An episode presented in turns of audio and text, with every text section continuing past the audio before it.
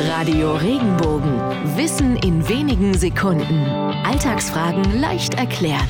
Warum haben wir jemanden auf dem Kieker? Jemanden auf dem Kieker haben bedeutet eigentlich jemanden mit dem Fernglas beobachten. Das alte Wort Kieker kommt aus der Seesprache und bedeutet nichts anderes als Fernrohr bzw. Fernglas. Aus dem ursprünglichen Beobachten von Dingen in der Ferne hat sich mit der Zeit der Blick auf Menschen verändert, die wir ganz genau unter Beobachtung stellen, in der Hoffnung, dass diese etwas falsch machen und dann kritisiert werden können. Diese Menschen haben wir heute auf dem Kika.